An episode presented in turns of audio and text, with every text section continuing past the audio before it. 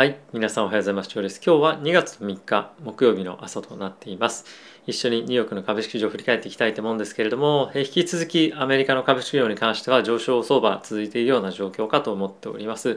えー、非常にですね、昨日の Google の決算が良かったということで、えー、アフターで一時10%ぐらいは上がっていたんですけれども、最終的には Google は約8%ぐらいの上昇というところで非常にマーケットを大きく牽引した一つの理由だったかなと思います。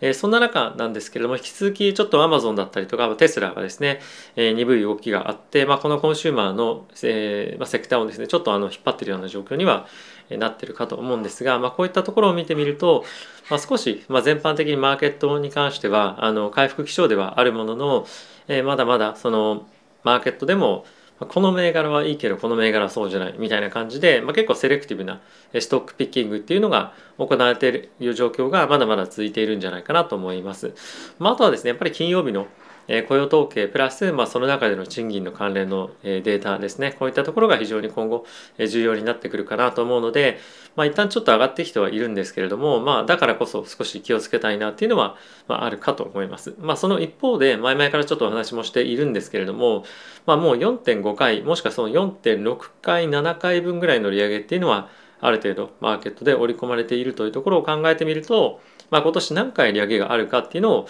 見るかっていうのにもよると思うんですが、まあ、例えば5回というふうに織り込んだとすると、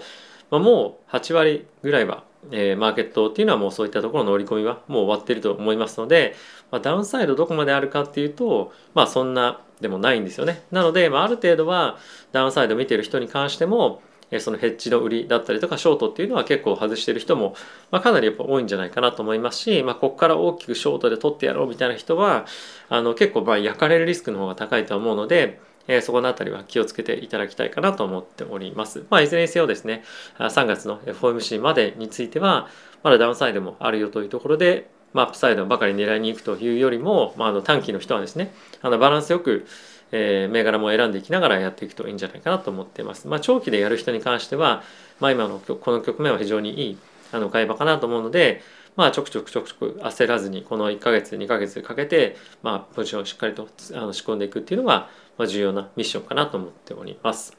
はい、でここからですねセクターだったりとか、えー、質ですね見ていきたいと思うんですがその前にですね、えー、このチャンネルはファンズ株式会社様の、えー、提供でお送りしております、えー、ファンズはですね個人投資家が企業に対して間接的に、えー、投資を、まあ、できるプラットフォームになってますので、えー、ぜひご興味ある方は概要欄の方にリンク貼ってますので、ぜひチェックしてみてください。ということで、えー、早速指数見ていきたいと思うんですが、えー、ダウがですね、プラスの0.63%、S&P がプラスの0.94%、ナスダックがプラスの0.5%、若干ちょっと伸び悩んだなっていうのはナスダック若干ありますよね。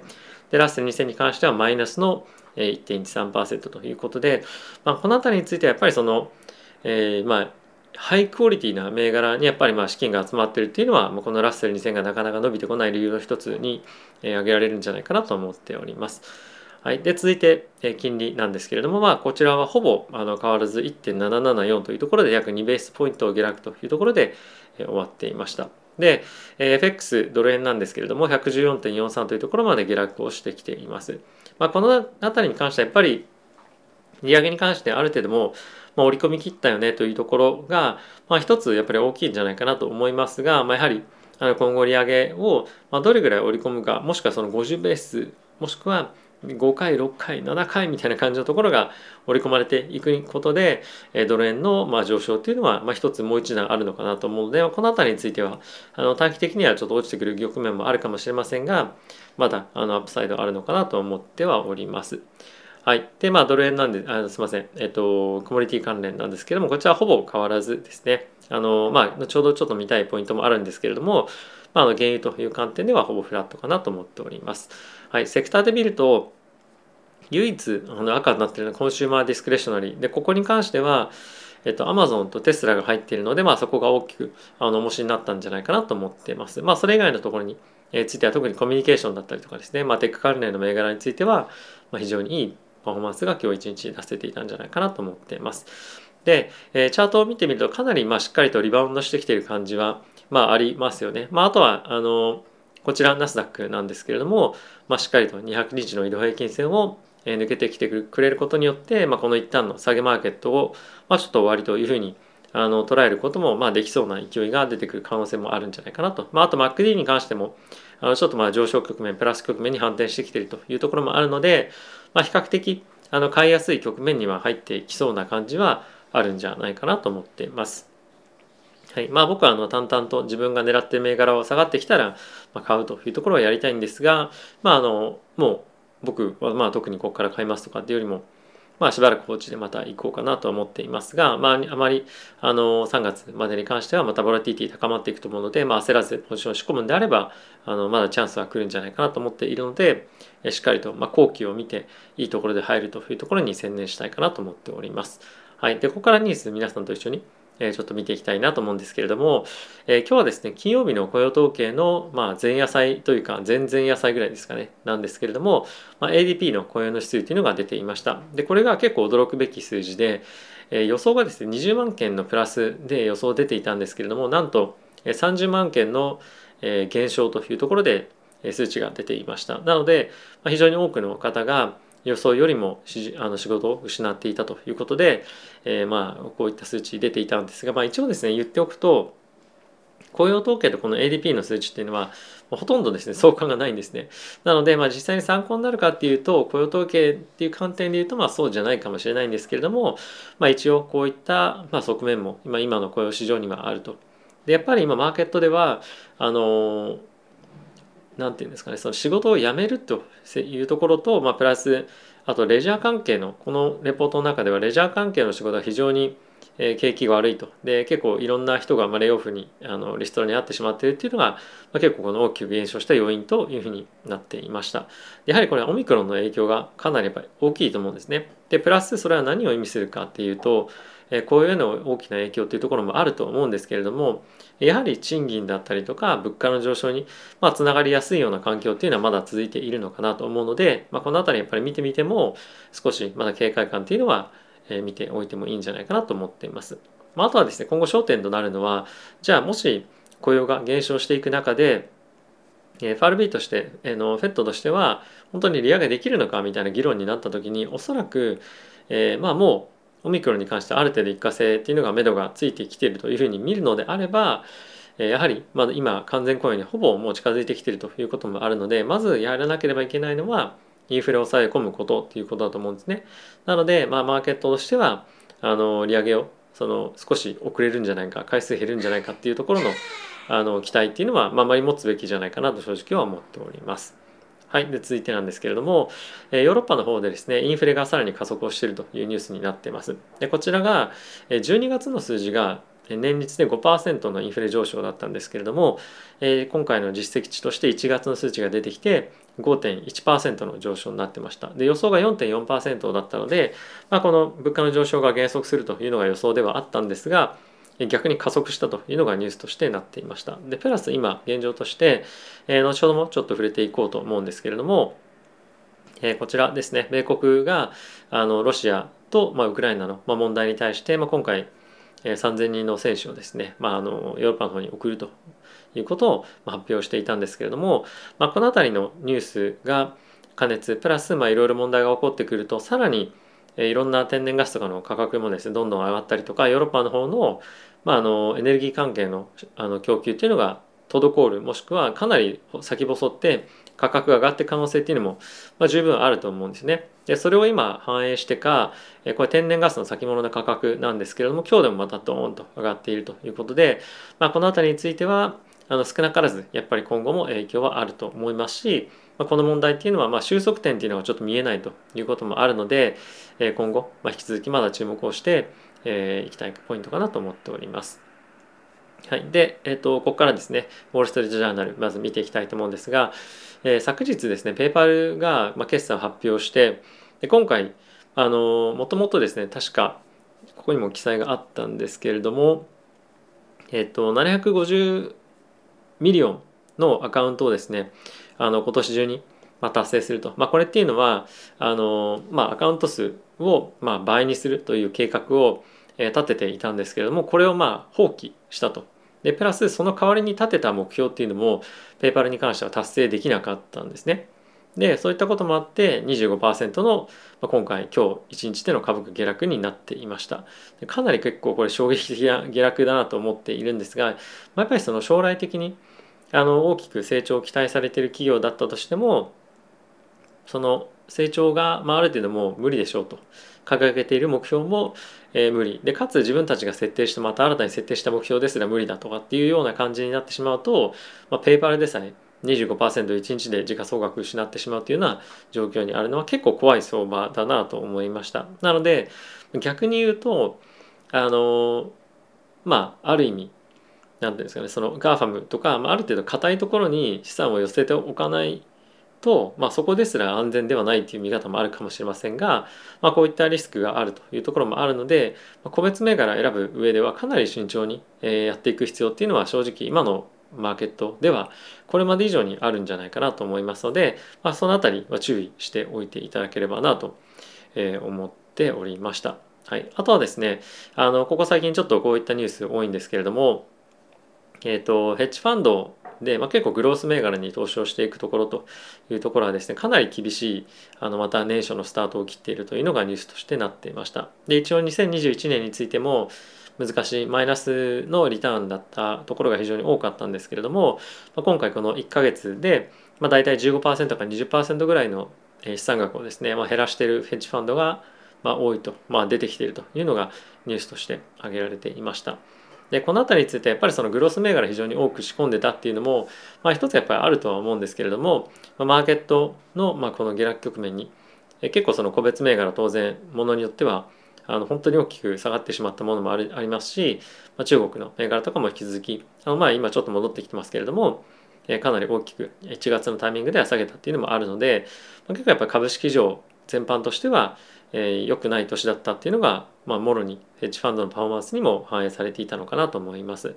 でとはいえなんですけれども過去の歴史を振り返ってみると1月のパフォーマンスがものすごく悪かった年であの実際にその年末どうなってるかっていうデータを見た時に結構いいパフォーマンスだった年が多いんですよね。でなのでまあその1ヶ月目スタートの1ヶ月目が悪いからまあ、今後1年間ずっと悪いかっていうと、まあ、そういうことではないというところのケースの方が、まあ、多いっていうのは一つ、まあ、あの頭の中に入れておくというかあの自分のちょっと心を癒す上でもあのしておいてもいい悪くないデータかなと思います。まあ、いずれにせよですねやっぱりもう今かなり悪い状況は織り込みつつある、まあ、もちろん今後新しいいろんな材料出てくる可能性は十分あると思うんですけれども、まあ、一定程度今想像できる中でのその金融緩和の縮小の局面ですね、まあ、その辺りしっかりと織り込み始めている。もう大体8割9割織り込んでいるような状況かと思うので、まあ、その点についても、まあ、一つあの考えながらどのポジションを切るのか切らないのか仕込むのかどうなのかっていうのを判断していくポイントと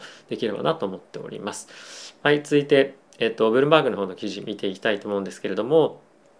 えブルバーブルーバーグの方も記事も基本的にはあの内容同様のものが多いんですけれども結構面白いなと思った記事がこちらになります。ブリッジウォーターっていうのはですね世界で最も有名なヘッジファンドというふうに言われていて、まあ、世界ナンバーワンのあのヘッジファンドの呼び声が高いところなんですけれども、まあ、そこがですねあの最もインフレヘッジとして、まあ、あの使われてない使われるべきなんですけれども使われてないヘッジのもの手法っていうのはコモディティなんじゃないかというふうに言ってます。まあこれいわゆるその原油とか、まあ、あとは金もそうかもしれませんが、まあ、そういったところなんじゃないかというふうに言っていますと。でまあこれはあの結構そのリクイディティの問題も当然あのあると思うんですよね。コモディティの商品に関してはリクイディティも、まあ、当然その株式とかと比べるとまあ限定的というふうに言うのはちょっとあの言い過ぎかもしれませんが、まあ、あの指数とかと比べると低いと。でまあ指数だとやっぱりそのインフレヘッジになりづらいですよね。でそうなってくるとインフレヘッジって他で何できるかって考えた時にやっぱりコモディティなのかあとはあの tips って言ってですねあの将来のその物価上昇に伴って、えー、まあリターンがしっかりと得られるような債券があるんですけども、まあ、そっちの方が使われてる結構流動性の観点からもやっぱ多いんじゃないかと思うんですが、まあ、そういった、まあ、ところを見てみるとまだまだあのコモディティを使ったヘッジっていうのは進んでないよねと。まあ認知されてないということかもしれないんですけれどもあのファンドの属性上あのコミュニティが取引できなくなってる。ファンドっていうのはまあな,、まあ、なくはないかったりするんですよね。株しかトレードできなかったりとか、まあ、あのもちろん原油の株買えばいいんですけども、まあ、コモディティっていうのはそういう意味でもなかなかその使われづらいアセットクラスでもあったりもするのでこういったあのところもあるんじゃないかなと。なのでまあより複雑な商品をいろいろと扱えるヘッジファンドは、まあ、こういった原油とかっていうのは結構使ったりはできるんですけれども、えー、そうじゃないところに関してはあの大手のその資産運用会社とかっていうところも含めてあの株のところはやっぱり株で買うとしたら原油の株しかなかなか買えなくてプラスそこの割合を、まあ、大きく偏って買うっていうのは結構難しかったりするんだよね。ですよね。資産の額が。あまりにも多かったりもするので、まあ、そこに寄せるっていうのがやっぱり価格を引き上げすぎさせてしまうというところもあるのでまああのそういった背景も一つやっぱあるんじゃないかなと思いますが、まあ、一つ面白い記事なんじゃないかなと思いました。はい。で、ほんの先ほど、えー、ニュースチャット出たばっかりなんですけれども、Facebook のですね、アーニングが出てきました。で、今回 Facebook に関しては、え、ー、と、決算ちょっと今から見ていきたいと思うんですけれども、えー、フォーキャストをですね、大きくミスしたというところもありまして、えー、なんとですね18%の、えー、Facebook 株価下落となっています。もうこの規模の、まあ、今マーケットで見てみると22%ぐらい下落してますけれども、まあ、この GAFAM 級のところが20%の下落を、するっていうのはちょっと想像がつかないぐらいなレベルの、あのー、マーケットの動きになっていますが、まあ、一応ですねアーニングパーシェア EPS ですねに関しては3.84の予測が3.67と、まあ、これかなり大きなミスだと思うんですけれどもレベニューに関しては、まあ、若干はあのクリアしてるとやっぱりこの収益性が落ちてるっていうところは非常にあの、まあ、良くない内容だったんじゃないかなと思います。まあ、あとはデイリーアクティブユーザーですねに関しても1.95 billion のところが1.93 billion になってしまっていたと。であとは、えー、 monthly active user もですね2.95 billion が2.91になってしまっているというところでやっぱりユーザーベースを失っているというのは一つ大きな内容ニュースになっているんじゃないかなと思ってます。はいまあ、この辺りもうちょっとあの詳しく見てあのガイダンスとかも見ていきたいと思うんですけれども、まあ、これからアーニングスのコールとかっていうのは出てくるのでまだ所感としては、ま、こんな感じでマーケットは動いてしまっていますと。まあ、明日以降ちょっとマーケットがこの GAFAM の、えー、内容を受けてどうなるかっていうのは、まあ、少し心配ではあるんですけれどもあの比較感で言うとやっぱり Google も似たようなビジネス、まあ、やってますよねあの広告という観点で。なのでやっぱり Google とまあ、Facebook の中でもかなり力の差が出てきてる、まあ、やっぱり Google は自分たちのプラットフォーム持ってるっていうのもあると思うんですけれどもますますやっぱり Google が買われるっていうような